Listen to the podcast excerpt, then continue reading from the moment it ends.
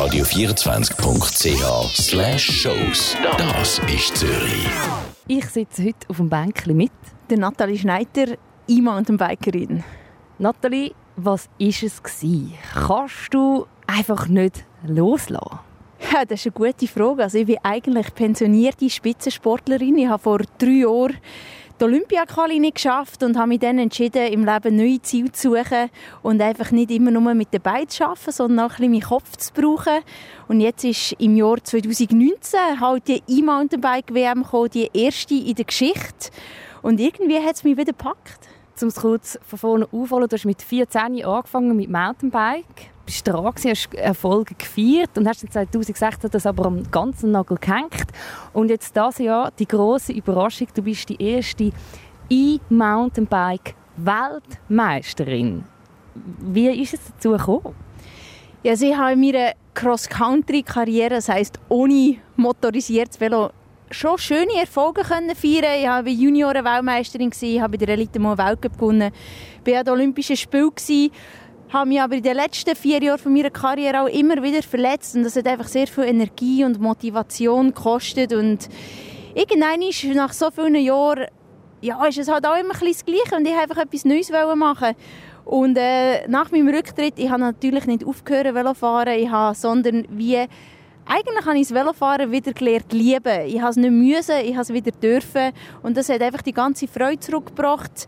Ich bin äh, fast genauso viele Stunden auf dem Velo gehockt äh, wie vorher, einfach nicht im Ganzen so fokussiert im Training mit Intervall, sondern habe es auch mal ein bisschen mehr geniessen mit einem Bergrestaurant anhalten und ich glaube, die ganze Freude an dieser Sache, ähm, das ist glaube einfach auch ein bisschen mein Erfolgsrezept. Dann komme ich in Flow und kann einfach mein eigenes Ding durchziehen. Du hast es gerade vorher weggenommen. Es war wahrscheinlich auch Freude, gewesen, nicht verkrampft zu sein. Ist es vielleicht einfach auch so ein bisschen etwas, was du anderen Spitzensportlern auf den Weg geben kannst? So ein bisschen schauen, dass es mehr so ein bisschen, Entschuldigung für den Ausdruck, so ein bisschen äh, «fuck it» Attitude haben. So ein bisschen «scheißegal». Ja, also klar, als Spitzensportler muss man schon fokussiert sein und sehr konsequent arbeiten. Das, das ist eigentlich, das steht gar nicht in, äh, zur Frage.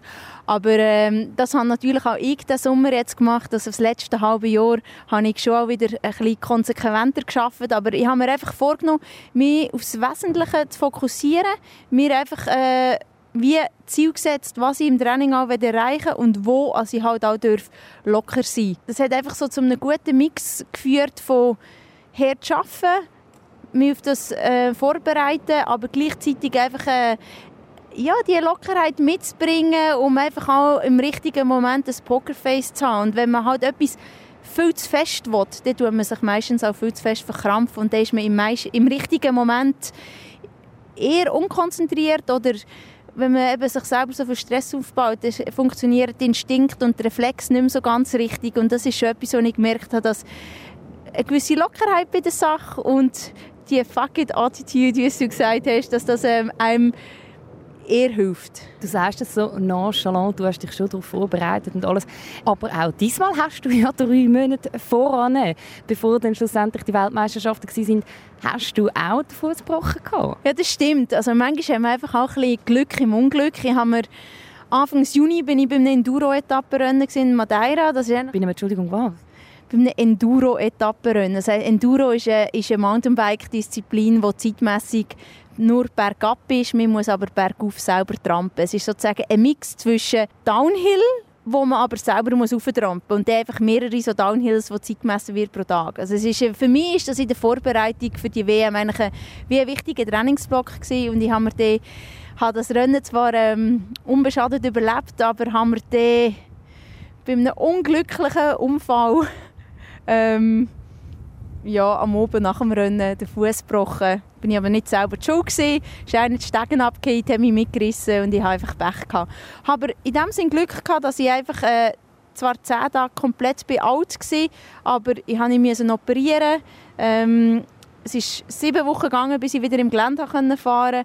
Aber halt auf dem Rennvelo auf der Straße ist es dann irgendwann halt relativ schnell auch wieder gegangen und und äh, habe mich einfach durch, durch die, ja, wie soll ich sagen, ich war ein bisschen gedrängt und haben wir zusammen mit dem Trainer, den ich an Bord geholt habe, der immer noch aktiver Cross-Country-Fahrer ist, der Florian Vogel, er hat mich auf diesem Weg unterstützt und zusammen haben wir einfach einen sehr guten fokussierten Plan ausgekügelt, wie es eben dann doch noch funktionieren kann. Ja, weil also drei Monate Erholungszeit ist ja, ist ja nichts. Ja, eben, es ist so ein gebrochener Knochen, der geht sechs Wochen, bis man ihn wieder belasten darf, wenn man ein bisschen Glück hat. Ich habe das Glück gehabt, bis ich dann wirklich wieder im Gelände fahren konnte und auch keine Blockade im Kopf hatte, ist es etwa zwei Monate gegangen, fast ein bisschen länger. Ich bin dann, ähm, ja, drei Wochen vor der WM ungefähr bin ich das erste Mal wieder im Gelände gefahren und habe halt einfach viel Zeit auf einem E-Mountainbike im Gelände verbracht. Und äh, das, das hat es auch gebraucht, weil so ein E-Mountainbike zu steuern im Wald, das ist halt doch, doch ein bisschen etwas anderes als ein leichtes Cross-Country-Bike. Du hast vorhin erwähnt, den Trainer. Der braucht so einen guten Trainer an der Seite. Was braucht man sonst noch als so Spitzensportlerin? Kann ich jetzt trotzdem sagen, du lachst jetzt. Siehst du dich selber nicht als Spitzensportlerin?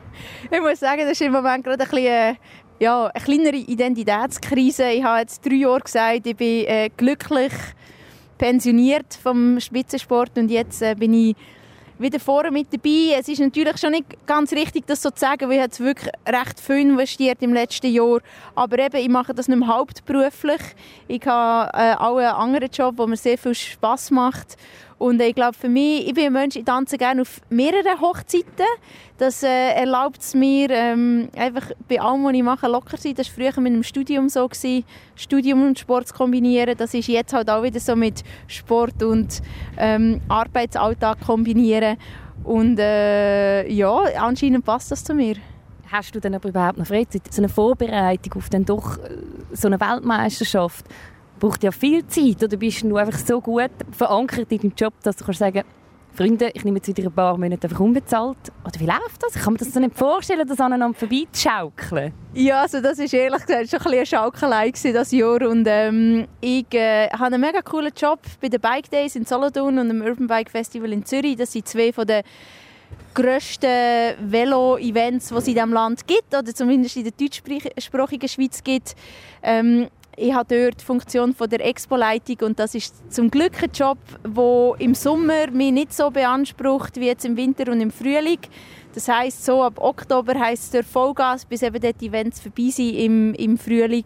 Und im Sommer ist es so ein bisschen festivaltechnisch ähm, eben nicht ganz so viel los und darum ist jetzt, gehen jetzt die zwei Sachen super aneinander vorbei. Wenn wir jetzt noch die Synchro äh, Skitourenrennen Profi zu machen im Winter, dann würde das ganz sicher nicht gehen. Bin mir aber nicht sicher, ob du vielleicht irgendwie gleich auf die Idee kommst, so wie ich dich jetzt bis jetzt gerade schnell erlebt habe.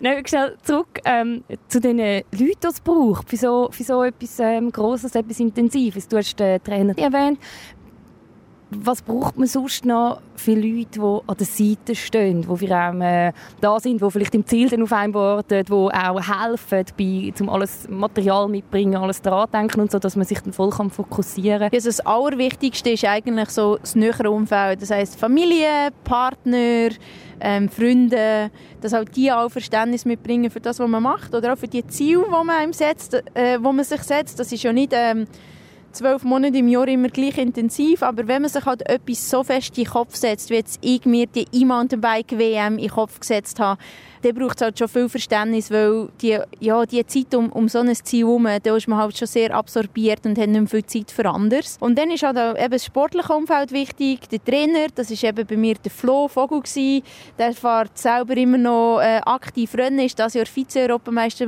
äh, geworden, ist einfach ein sehr aufgeschlossener Mensch, eben was jetzt auch das E-Mountainbike anbelangt, das ist ein bisschen schon, ähm, wird ein bisschen kontrovers diskutiert, wenn man das gut findet oder nicht, dass man jetzt mit diesen E-Bikes Rennen fährt. Und dann gibt es natürlich auch die Sponsoren, die extrem wichtig ist, also die Velomarke, die einem ein äh, Gefährt zur Verfügung stellt, wo halt wirklich mit dem, wo man mithalten kann, das ist der Mechaniker auf dem Rennplatz, wo man unbedingt eigentlich braucht. Dann, äh, also wir sind schon bei einer rechten Equipe. Ja, gibt es natürlich auch Leute im Hintergrund, wo man ein bisschen braucht, um Medienarbeit äh, betreiben, weil wenn man niemandem erzählt, dass man etwas macht, dann weiß es ja auch niemand. Also es ist schon, es sind sehr viele verschiedene Leute, die hier Herzblut stecken und es ist halt, wir reden immer noch Velosport, das ist nicht etwas, wo sehr viel Budget drinnen ist, das machen die meisten halt ähm, aus, aus Hobby, ehrenamtlich, mit purem Enthusiasmus. Und da bin ich schon sehr, sehr dankbar, so viele coole Leute um mich herum zu haben, die eben vor einem Jahr, als ich das erste Mal habe, von, dieser E-Mountainbike-WM zu reden, also vor einem Jahr ist eigentlich ausgekommen, dass es die gibt.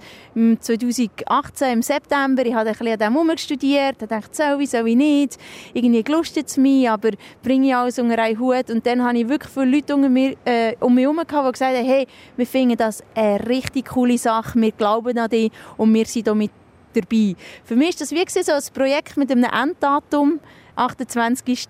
August 2019 und dann ist die WM vorbei und wie es jetzt weitergeht, das weiß ich auch noch nicht genau. Ich finde es mega spannend, ich finde es auch cool, es ist unglaublich, wenn du sagst, hey, ich habe im September den Schluss gefasst und im August bist du angetreten. Aber was sind deine Konkurrenten? Ich meine, die müssen ja glüht haben und grün worden sein vor Eifersucht. Weil ich nehme an, das sind solche, die voll im Sport noch mega aktiv sind. Ja, aber es ist natürlich schon äh, falsch gesagt, ich bin nicht drei Jahre ähm, pensioniert daheim auf dem Sofa gelegen, sondern ich bin immer noch mega aktiv. Ich bin immer ein bisschen Velorennen gefahren, aber immer Sachen, die ich vorher nie dürfen haben, was immer geheißen hat, das passt nicht in meine Planung, es ist zu gefährlich oder so. Einfach, ich bin Events gefahren, die mir wie am Herzen liegen. Ähm, und ja, die Konkurrenz die ist, nie, ja, die ist schon, schon stark gewesen. Also die, die an der WM Zweite geworden ist, Magali Rochette aus Kanada, sie, ich habe sie um ganze fünf Sekunden können schlagen und sie hat jetzt gerade vergangenes Wochenende der erste Radquerweltcup bei der Saison gewonnen. Also ist eine, die jetzt auch in einer anderen Radsportdisziplin ganz vorne mit dabei ist und das ist natürlich auch etwas, was mich, was mich umso stolzer macht, dass halt so eigentlich grosse Namen im Sport dabei waren. Wir können mal auf das E-Mountainbike sprechen. Das ist das erste Mal jetzt das Rennen so damit gefahren worden. Man kennt die normalen äh, E-Bikes. Was ist das für eine neue Ära, die da eröffnet wird? Ich meine, ich kann mir auch noch vorstellen, es ist auch noch schwierig, das so ein bisschen zu kontrollieren, etwas motorisiertes. Das könnte man einfach frisieren. Ja klar, alles, was ein Motor hat, kann man frisieren. Das ist gleich wie bei den Athleten selber. Dort werden ja Dopingkontrollen durchgeführt, damit sich die Athleten nicht dopen. Und genauso ist es halt bei diesen E-Bikes auch. Da wird äh, vor dem Rennen, also am Tag vom Rennen, wird eine Motorenkontrolle durchgeführt. Da wird jedes Velo am Computer angeschlossen. Es wird eine Motorendiagnostik gemacht, Motorenverschalung abgeschraubt, um zu schauen, ob es einen Chip drin hat. Und nach dieser Kontrolle geht das Velo in einen sogenannten Park Fermé. Also mein, das Velo ist dort wie bewacht und man kann nicht, kann nicht zu dem und das bekommt man erst ganz kurz vor dem Start wieder, dass man eben so ein Motorendoping dass man dem kann vorbeugen kann. Und auch nach dem Rennen geht Velo von den Top 5 Fahrer vom Rennen wieder in Kontrolle. Also da wird sehr viel äh, Energie investiert und klar, Technologie die macht nicht halt. Ich bin mir sicher, dass es nächstes Jahr schon ausgeklügeltere ähm, Kontrollen wird geben als noch dieses Jahr. Da hast du einfach dein Velo am Abend vorne wegbeschließen und hast nicht noch eine gute Nacht sagen und nichts. ja, also eben, das, äh, da bereitet man sich natürlich darauf vor. Das E-Bike, das ich gefahren bin, das ist zu dem Zeitpunkt noch nicht mal auf dem Markt gewesen. Das ist jetzt erst am 2. September überhaupt ähm, vorgestellt worden. Ich habe mich, ich mich natürlich schon sehr privilegiert, dass ich so eine ganz neue Rakete dürfen fahren ja, das E-Racing, das hat natürlich schon, das ist ein logistischer Riesenaufwand. Wir dürfen zum Beispiel mit den Batterien nicht fliegen. Das gilt aus Gefahrengut. Das heisst, das ist einfach alles mit viel Aufwand verbunden. Sie müssen verschiffen, die Batterie? Ja, also ich, ich, ich habe das Glück, ich fahre für eine äh, amerikanische Marke, für Track und äh, die haben ein Velo für mich mit dem, mit dem Truck, wo sie erst Rennen gefahren sind, von Amerika mit aufgenommen nach Kanada und das hat natürlich einfach eine, eine grosse, grosse Vorbereitung hat das gebraucht, damit das richtige Material, genau das, was ich brauche, dann auch dort in Kanada am Start steht. Ich bin mit einem Velorennen gefahren, wo ich vorher eigentlich noch nie gefahren bin. Ich habe das zwei Tage vor Ort dort fahren und ähm, das ist natürlich eben auch dort in der Vorbereitung habe ich mich mit dem Material auseinandersetzen, äh, mich informieren, was kann das Ding, das ich dort fahre überhaupt, wie fährt sich der Motor auch und äh, das ist einfach sehr viel Theorie im Spiel gewesen. und erst vor Ort habe ich, hat sich dann herausgestellt, ob das, was ich mir theoretisch überlegt habe, ob das äh, richtig ist oder nicht, aber ich habe zum Glück da, äh, mir anscheinend viele gute Gedanken gemacht und es ist alles aufgegangen. Für eine Jux-Idee, die du im September gehabt hast, war sehr viel Risiko dahinter und ist sehr viel Aufwand dahinter Hast du das im, im Vorfeld gewusst, dass da alles auf dich zukommt, dass es gerade so eine Kiste schlussendlich dann wird? Ehrlich gesagt nicht. Ich habe mir einfach mal ähm, ja, die Idee ist einfach mal entstanden und irgendwann habe ich mir das in Kopf gesetzt, aber ja, ich war schon, schon immer nicht jemand für halbe Sachen und wenn ich mich für etwas entscheide, dann mache ich es richtig und das ist nachher, ja, kann, kann man schon so sagen, dass der Aufwand und die Energie und die Zeit, die ich drin gesteckt habe, dass das schlussendlich schon locker etwas Zehnfache war, als das, was ich mir im Voraus, wie ich mir das eigentlich aus, ausgemalt habe. Aber irgendwann hat mich einfach das Rennfieber gepackt, einfach dann auch, als ich mich mit dem E-Bike auseinandersetzen und äh, es ist eigentlich halt E-Racing, das ist also wie ein, ein Teamsport. Man ist selber, aber man hat noch das E-Bike als Partner und das macht halt einfach die Kombination von Mensch und Maschine, das macht einfach das Ganze hochkomplex und sehr interessant. Und ein bisschen Novität, glaube ich, braucht es bei so Großgeschichten einfach auch. Also ich wollte dir nicht unterstellen, dass es naiv ist, aber wenn du jetzt sagst, du das Zehnfache, wie ich mir vorgestellt habe, ich glaube, wenn du das vorne gewusst hättest, wärst du vielleicht nicht gleich drin oder hättest du dich vielleicht gar nicht dafür entschieden? Ja, vielleicht, das stimmt. Aber ich glaube, bei den meisten Sachen, die man macht, passiert das einfach ein bisschen so. Ich habe nicht mit 14 Jahren von Velo fahren und gedacht, dass ich mal bei den Olympischen Spielen am Start stehe und den Weltcup gewinne und Veloprofi werde. Das ist etwas, was sich einfach Jahr für Jahr immer ein bisschen weiterentwickelt hat. Wir fahren mal Rennen, plötzlich ist man gut, dann haben wir, hat es, dann packt es dann ist man vielleicht in der Nationalmannschaft und irgendwie Jahr für Jahr passiert alles Schritt für Schritt und plötzlich ist man neu an einem Punkt, wo, denkt, wo man denkt so, ah, wie bin ich jetzt eigentlich hier angekommen? Und mir ist bei meiner Cross-Country-Karriere gegangen, ähm, über 15 Jahre. Und jetzt ist halt in dieser E-Bike-Karriere ist es jetzt halt über ein Jahr wirklich im Schnellzugtempo passiert. Vielleicht hast du auch einfach mal wirklich richtig loslassen um jetzt nochmal Vollgas zu geben.